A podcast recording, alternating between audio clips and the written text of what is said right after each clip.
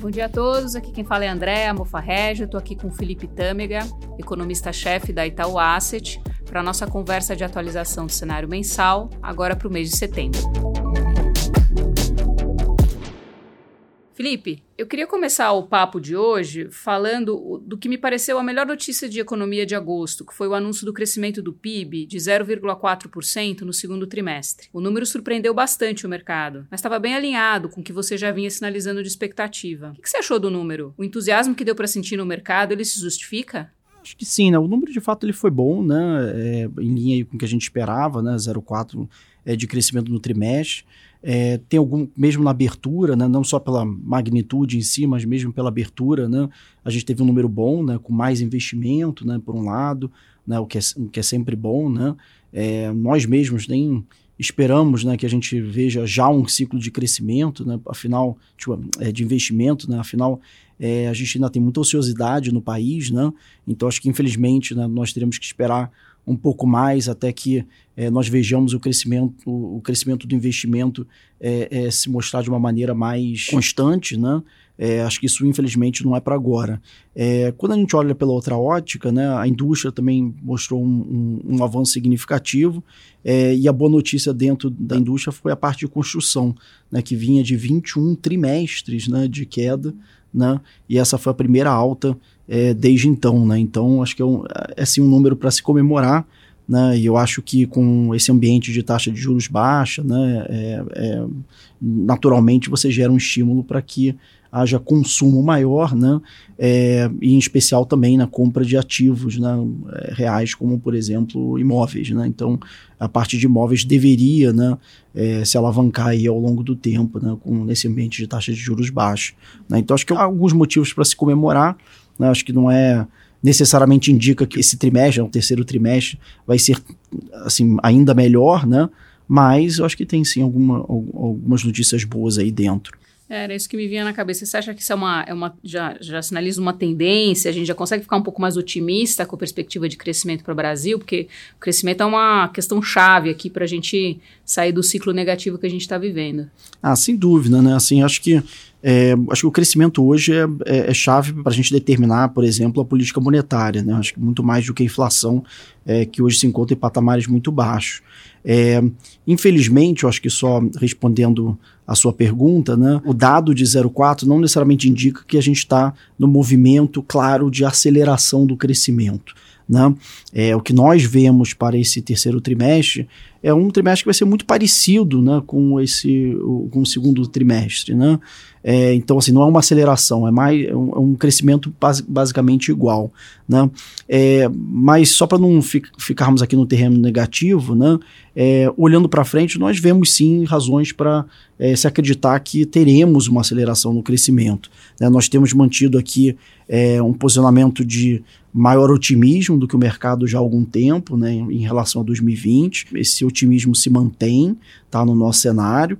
É, e por quê? Né? Porque a gente tem muitos vetores domésticos né, que apontam para maior crescimento no ano que vem.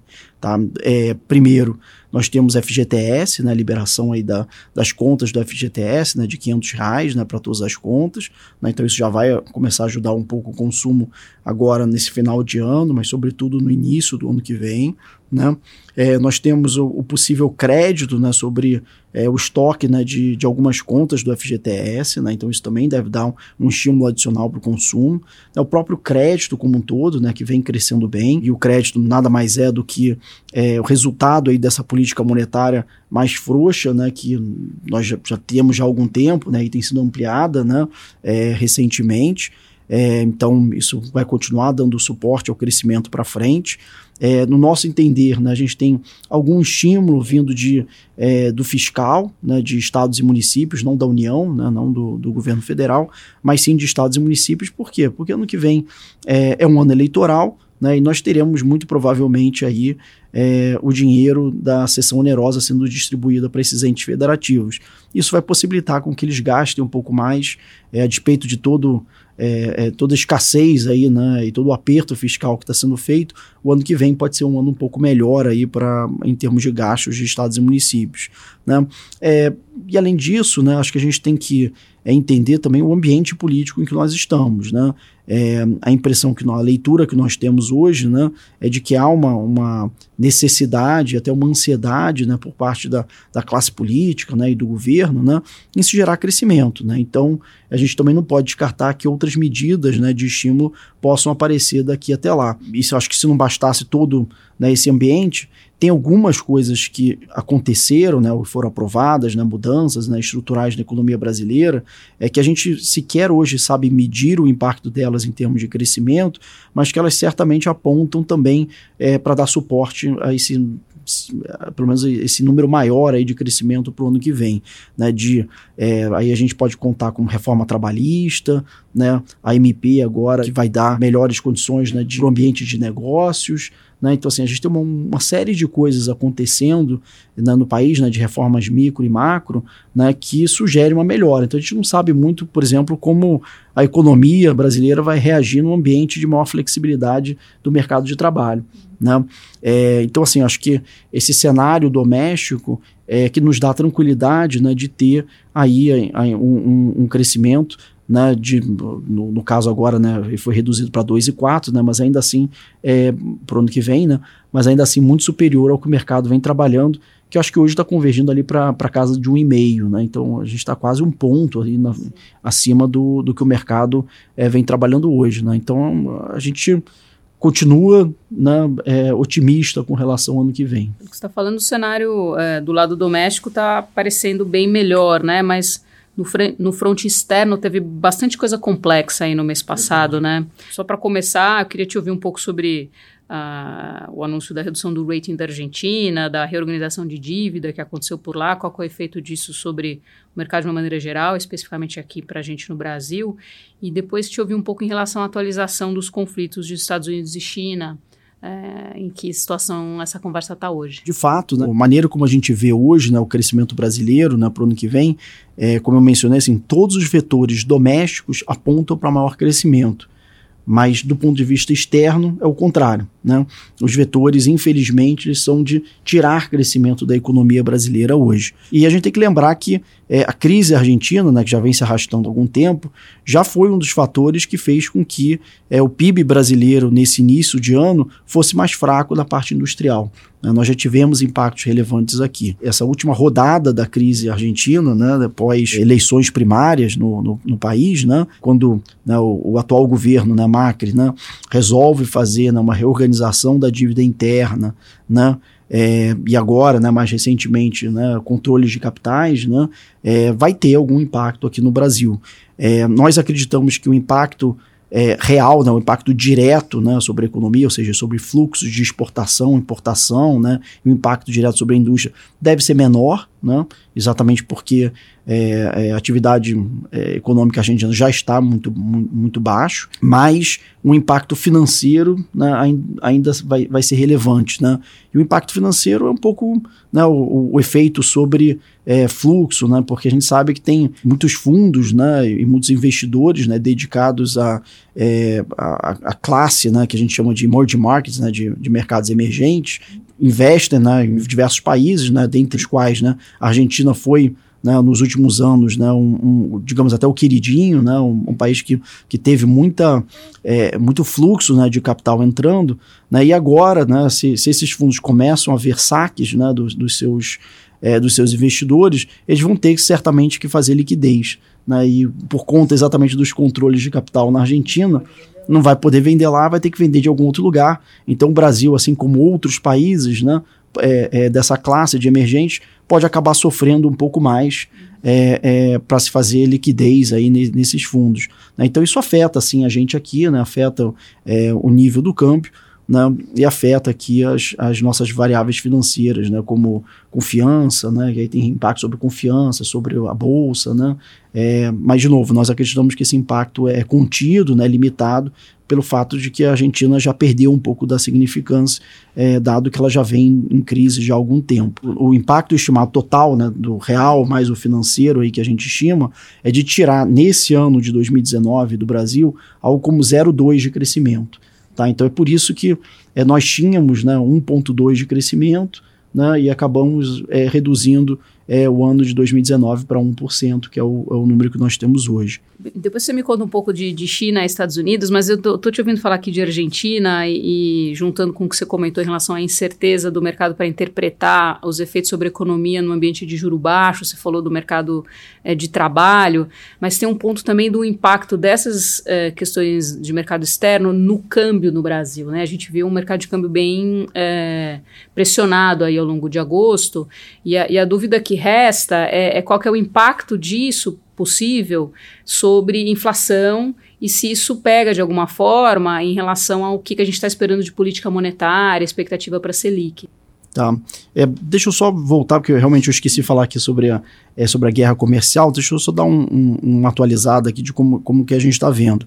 Né, de fato, né, a gente já vem é, ressaltando isso já há algum tempo, né, é, a gente tem uma desaceleração industrial em escala global muito clara, né, já há algum tempo. Tanto é né, que é, os PIBs em geral, né, é, apesar de, de terem se reduzido, muitas vezes eles têm surpreendido para cima. Né, por quê? Porque a gente tem muito menos indicadores né, é, do setor de serviços do que a gente tem do setor industrial. Então, a gente, ao longo do trimestre, tem uma visibilidade muito maior do que está acontecendo com a indústria e uma visibilidade muito menor né, e pior em relação ao que está acontecendo na parte de serviços. E por que, que os serviços têm sido mais resilientes? Né? Que eu acho que essa aqui é a, é a grande pergunta aqui.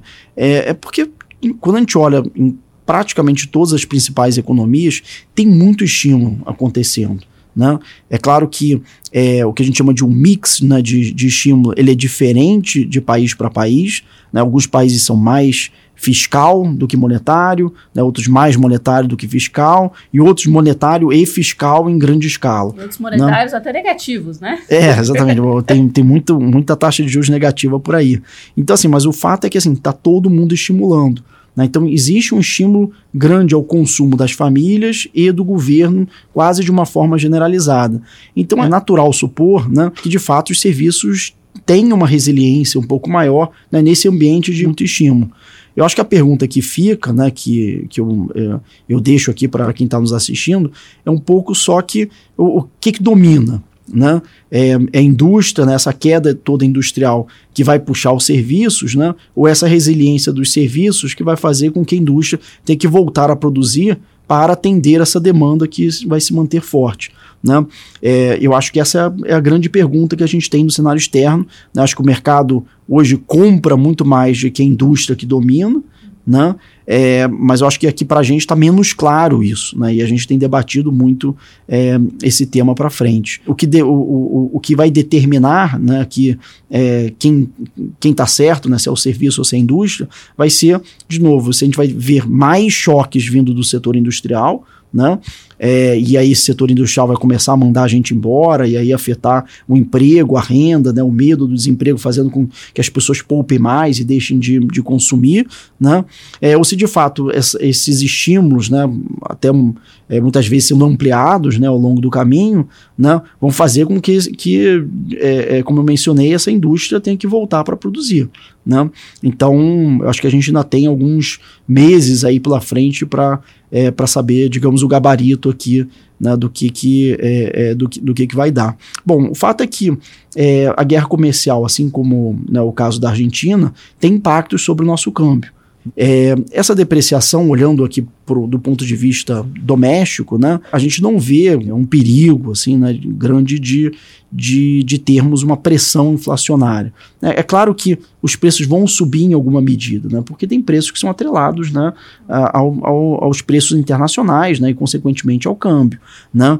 É, mas o que a gente tem identificado aqui já há algum tempo né, é o que o chamado pass-through, né, que é o, é o repasse né, do câmbio para os preços domésticos, né, ele se reduziu muito na economia brasileira. Né, é, caiu quase pela metade assim, esse, esse grau de repasse. Né, e por quê? Porque, na verdade, há muita ociosidade ainda hoje na economia brasileira. Né? E quando você tem ociosidade, né, é difícil né, para as firmas, né, para as empresas, repassarem né, custos. Né? Elas têm dificuldade porque a demanda está fraca do outro lado.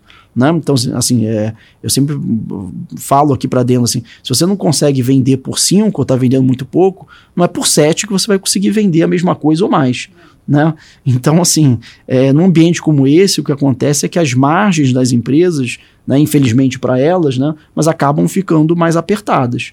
Então, a gente vai sim, então, é, só resumindo aqui o impacto do câmbio, né? A gente vai sim ver alguma é, pressão inflacionária, mas muito limitada. E outra coisa que a gente também tem é, percebido né, no, no, no, nas variações cambiais recentes é que ele tem se tornado, digamos, mais espaçado no tempo, tem demorado mais também para aparecer nos números. Né? E a gente acha que isso vai acontecer novamente também a, é, agora nesse final de ano. Isso não significa, no entanto, né, que esse ambiente internacional, né, só porque o, o, o, esse repasse é menor, não vai influenciar a política monetária. A gente, inclusive, fez uma mudança aqui no nosso call de Selic, tá? Relembrando aqui, né? A gente vem mantendo esse cenário aí de é, três, três cortes no total de 50, né? A gente já teve um, né? Ou seja, mais dois adicionais de 50 já há algum tempo, né? Levando a taxa de juros aí para 5% no final do ano, né? E a gente resolveu mudar, né? Aqui o nosso call para mais uma de 50 e depois duas, dois cortes de 25 na, na sequência. Ou seja, a taxa ainda continua indo para 5, né? Mas exatamente no outro ritmo, no ritmo um pouco mais lento. E, é, qual é a lógica dessa, dessa mudança? Aqui é um ajuste fino, né? A nossa percepção é de que essa volatilidade, né, ela vai permanecer um pouco mais aí no, no cenário do que a gente estava imaginando, e num cenário como esse, né, com taxa de câmbio tão depreciada, né, com, e com tal volatilidade lá fora, a gente acha que faria sentido, né, o Banco Central ir um pouco mais devagar, né, ser um pouco mais cauteloso né, na velocidade em que ele dá esse, esse mesmo estímulo né, monetário que nós, nós estamos é, colocando aqui no, no, no cenário. Bom, eu só queria reforçar mesmo o fato aqui que eu acho que a grande diferença né, do, do nosso cenário em relação ao cenário de mercado é esse crescimento, esse otimismo maior né, com relação ao crescimento do ano que vem. Como eu pude mencionar aqui mais cedo, né, é, a gente vê praticamente, praticamente não, todos os vetores né, domésticos né, é, sugerindo maior crescimento no ano que vem. Né, e se não fosse por esse cenário externo mais conturbado de hoje, né, é, certamente a gente estaria falando aqui é, não em 2,4, né, mas 3 ou até muito mais do que 3 de crescimento, na, na nossa opinião, é, para o ano que vem. Né. Não há nada hoje na economia brasileira que assegure, né, do ponto de vista doméstico. Né? É, é claro que a gente não pode também é, é, esquecer né, ou ignorar o que está acontecendo lá fora. Né? A gente já fala isso há algum tempo, né? o Brasil é sim uma economia fechada, né? mas a indústria não é. Né? A gente viu bem isso aí no começo do ano, né?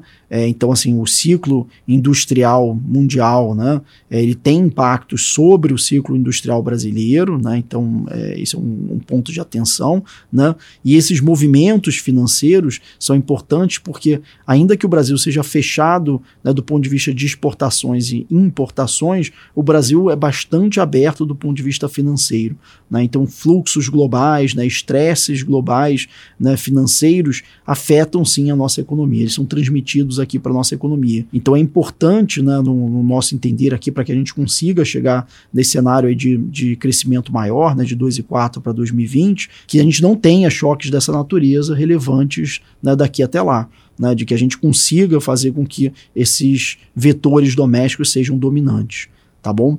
É, então acho que eu queria deixar vocês aqui com, é, com esse otimismo um pouco maior aqui e vamos ver aí o que acontece nesse terceiro trimestre, que acho que vai ser bem importante também para dar um pouco mais de clareza né, de para onde a gente está indo. Obrigada, Felipe. Lembrando a todos que o conteúdo desse podcast fica disponível no site da Itaú Asset Management, onde vocês encontram também um link para dar sugestões e avaliar a forma e conteúdo que a gente tem apresentado.